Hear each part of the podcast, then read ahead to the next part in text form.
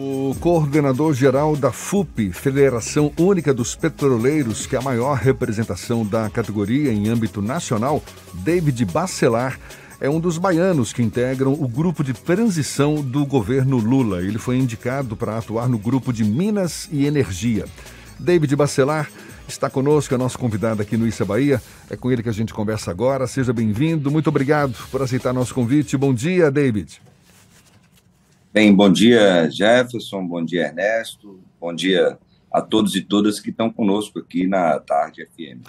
Desde já, parabéns pela sua indicação. Sei que você vai ter aí um, um grande desafio pela frente e queria saber qual a sua expectativa, o que, que nós podemos esperar da sua atuação nesse grupo de Minas e Energia na transição do governo Lula.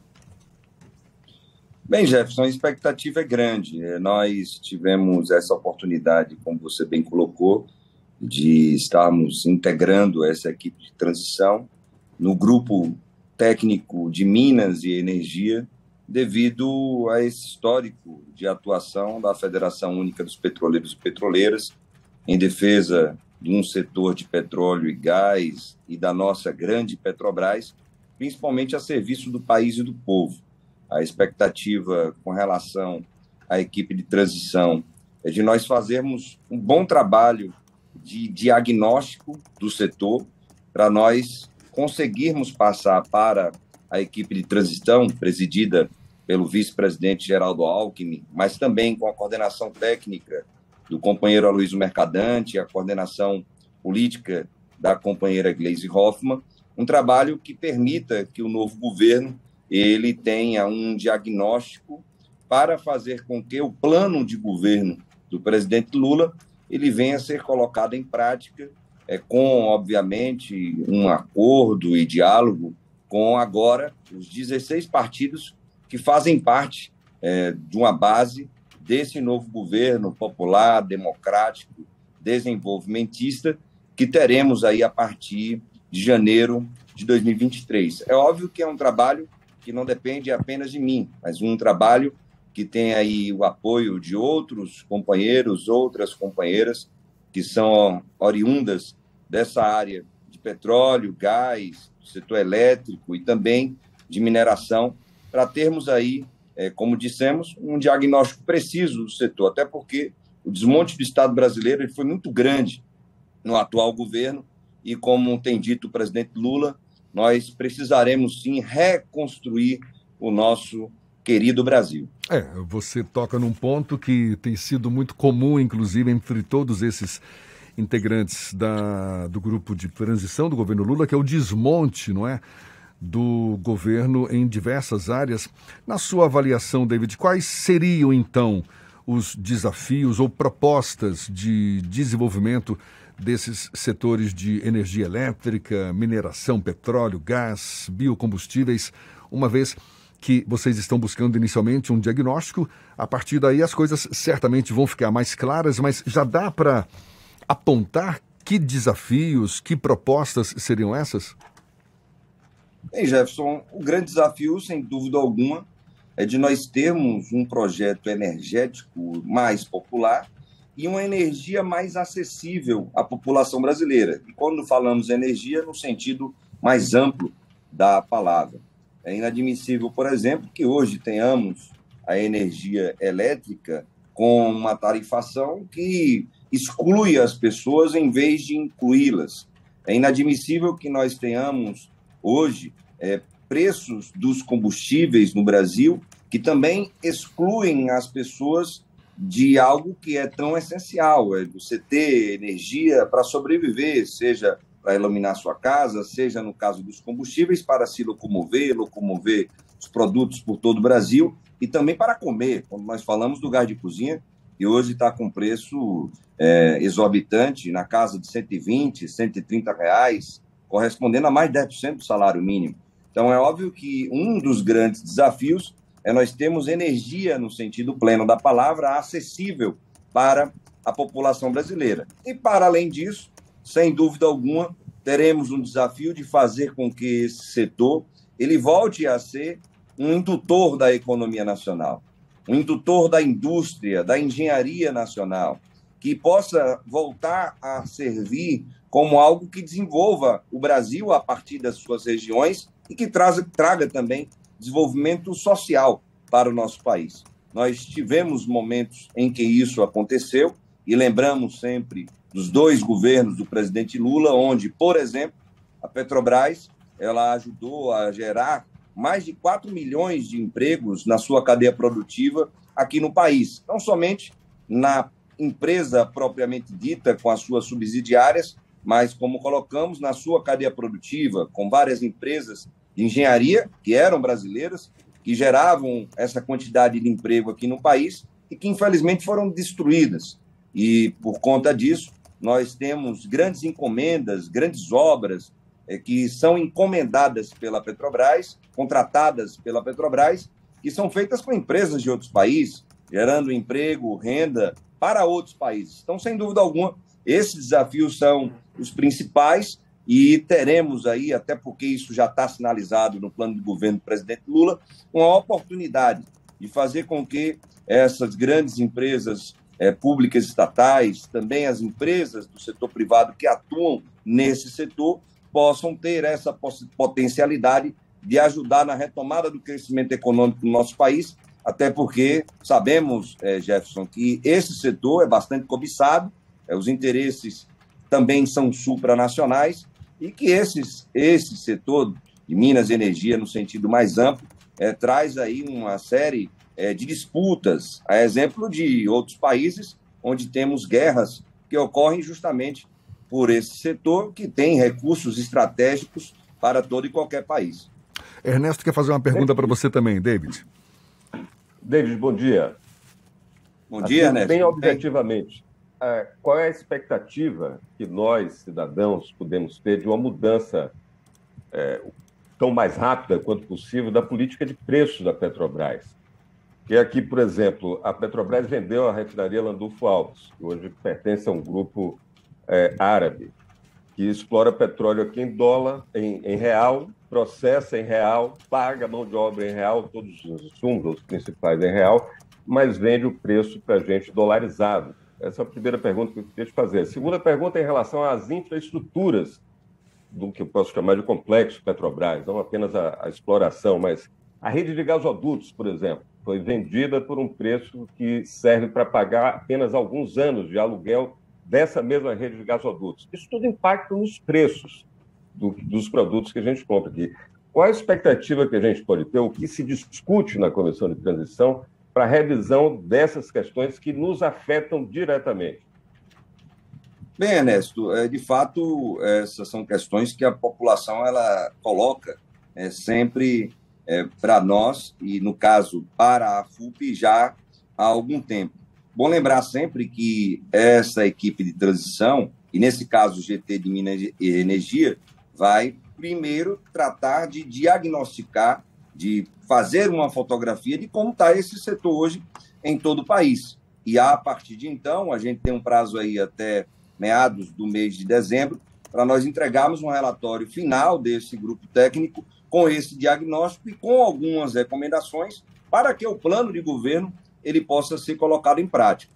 Sobre esses dois temas que você coloca, Ernesto, é, nós temos críticas substanciais a isso, porque, de fato, a Petrobras, que investiu bilhões de reais para construir os gasodutos aqui no país, que integram de norte a sul a nossa malha de gás, infelizmente, no governo atual, e assim como outras pessoas que aqui estiveram sinalizamos isso mais uma vez, houve um desmonte do Estado brasileiro, ele vendeu esse ativo a preço de banana e agora a própria Petrobras paga para usar esses gasodutos para transportar o seu gás natural.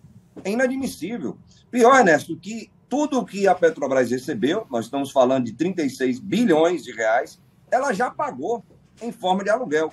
É como se o ouvinte que está conosco aqui agora, Ernesto, tivesse a sua casa, vendesse a sua casa, e depois alugasse a sua própria casa para morar.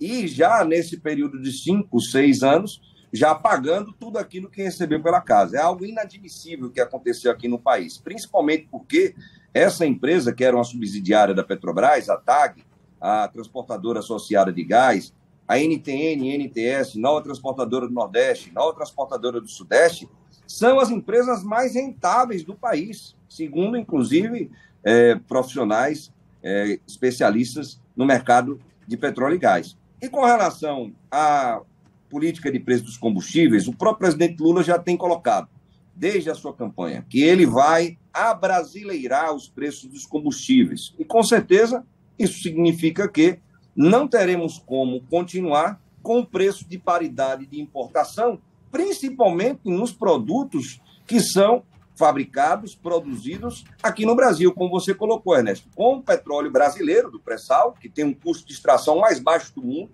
hoje já abaixo dos 5 dólares, com refinarias brasileiras que têm um custo de refino menor do que muitas refinarias do mundo, e como você bem colocou, com trabalhadores, com fornecedores que recebem em real, não em dólar. Então não faz sentido um país como o Brasil, que é autossuficiente em petróleo, um país como o Brasil, que tem refinarias, que tem custos baixos, atrelar os preços dos combustíveis ao barril do petróleo no mercado internacional, a variação do dólar e a custos de importação de derivados de petróleo. Tudo bem, a parcela que é importada ainda, estamos falando aí, por exemplo, do diesel, entre 20% e 25% do que nós demandamos, demandamos nesse grande mercado, que é o sexto mercado consumidor de derivado de petróleo no mundo, você ainda tem uma lógica de aplicar o preço de paridade de importação. Mas aquilo que é produzido aqui no Brasil não faz o menor sentido. E, felizmente, o presidente Lula já vem dizendo isso em toda a sua campanha, e, sem dúvida alguma, o novo governo, o novo Ministério de Minas e Energia, a nova gestão da Petrobras, sem dúvida, vai perseguir uma nova política de preços que leve principalmente em consideração os custos internos de produção de petróleo e de refino do petróleo aqui no Brasil. Está conversando aqui com. Em relação o... a, a. Perdão, Jefferson. A gente está conversando com o David Bacelar, que é coordenador-geral da FUP, Federação Única dos Petroleiros, e foi indicado para compor o grupo técnico de Minas e Energia na transição do governo Lula. Mas pode falar, Ernesto. Eu ia perguntar ao, ao, David sobre dois outros programas da Petrobras que foram desmontados, e, ou duas iniciativas, ou presença da Petrobras, que eram muito importantes. A fabricação de fertilizantes, para nós que somos o terceiro maior produtor de, de alimentos do mundo, e hoje dependemos, e a guerra Rússia-Ucrânia quase nos colocou à frente de um colapso, e o governo Bolsonaro fechou, vendeu a Fafem aqui e outras fábricas de fertilizantes. E em relação ao programa do biodiesel, porque a gente também tem uma planta de alta produtividade de biodiesel aqui em Candeias, a gente não sabe que fim que, que, que se dá, qual é a, a, condição, a situação dessa, dessa unidade de biodiesel aqui, o que é que a Petrobras pretende fazer, se por acaso se cogita retomar o programa de biodiesel, que tinha inclusive uma, uma ponta de estímulo à agricultura familiar muito forte. Né? Ernesto, sem dúvida, um outro grande desafio, talvez um dos principais, vai ser tornar novamente a Petrobras uma grande empresa de energia, uma empresa que tenha uma cadeia integrada e que agregue valor ao petróleo. É, nós tínhamos na Petrobras, dos governos do presidente Lula, do primeiro mandato da presidenta Dilma, uma empresa integrada que ia para além do poço ao posto, até porque tinha a BR Distribuidora que foi também privatizada, vendida, mas que ia do poço ao poste, que ia do poço ao pasto, como você bem colocou, com as fábricas de fertilizantes nitrogenados que tínhamos na Bahia, Sergipe, no Paraná, duas novas sendo construídas ali no Mato Grosso do Sul e também em Minas Gerais, em Uberaba. Essas duas plantas tiveram suas obras interrompidas, no caso do Mato Grosso do Sul, uma obra gigantesca, uma planta que atenderia 40% da demanda interna de fertilizantes nitrogenados. A obra está com mais de 80% de avanço, ela foi interrompida pela Operação Lava Jato. Tínhamos a Fafem Paraná, que está hibernada até hoje, desde 2020, já fazem então quase que dois anos que essa planta ela está parada. E tivemos a Fafem Bahia e Sergipe, que foram primeiro hibernadas, paradas e depois arrendadas para o grupo Unigel. Já há essa sinalização também no plano de governo do presidente Lula, da Petrobras voltar a ser essa empresa integrada. Inclusive, hoje, Ernesto, teremos uma reunião com a senadora Simone Tebet, que está é, também na equipe de transição, que é uma senadora oriunda do agro, e tá, estaremos ali conversando com ela sobre a necessidade de reabertura dessas fábricas e da, da, da conclusão da obra da Fafem Mato Grosso do Sul, que é na cidade dela, lá em Três Lagoas. E sobre é, biodiesel, biocombustíveis, energias renováveis como um todo, há também essa sinalização da necessidade da Petrobras ela observar a transição energética e ela fazer investimentos em renováveis que deem um futuro para a própria Petrobras. Porque a empresa de hoje, Ernesto, é com acionistas rentistas de curto prazo que querem chupar todo o petróleo que está ali no pré-sal para terem esses dividendos estratosféricos, mega dividendos, que infelizmente o atual governo está pagando para eles. Somente esse ano, lá se vão mais de 175 bilhões de reais via dividendos para acionistas. No ano passado foram 106 bilhões de reais. Esse dinheiro precisa ficar no Brasil. Esse dinheiro precisa se transformar em investimentos da Petrobras, principalmente aqui no nosso país, gerando emprego, renda, riquezas para o povo brasileiro. Até porque o presidente eleito Lula fez questão de se comprometer, não é? De colocar de novo o Brasil no protagonismo nesse cenário mundial que se volta para a defesa do meio ambiente, no combate ao aquecimento global. Você está citando aí os biocombustíveis, mas também tem o, hidro, o hidrogênio verde, não é? Que é importante para a redução de emissões de carbono. A gente espera que políticas públicas sejam de fato implementadas nesse sentido. Olha, David, muito obrigado. Prazer tê-lo aqui conosco. Parabéns mais uma vez pela sua indicação. Sucesso nessa empreitada. Um bom dia e até uma próxima, então. Amém, Jefferson, Ernesto. Sou um admirador do trabalho de vocês e agradeço pela oportunidade de estar aqui em nome da FUP, a Federação Única dos Petroleiros e Petroleiras, e também do querido Sindipeto Bahia. Manda um abraço aí para o Jairo, o Rádio Alvaldo e para todos e todas que estão nos acompanhando nesse momento na Rádio Atari FM. Um abraço também para o Luciano, é, grande companheiro, diretor aí também do jornal à tarde. Muito obrigado, Jefferson. Muito obrigado, Ernesto. Um abraço para você, David Bacelar, que é coordenador geral da FUP, Federação Única dos Petroleiros, e agora integrante também do grupo técnico de Minas e Energia na Comissão de Transição do governo Lula. Agora, cinco minutos para as oito na tarde, FM.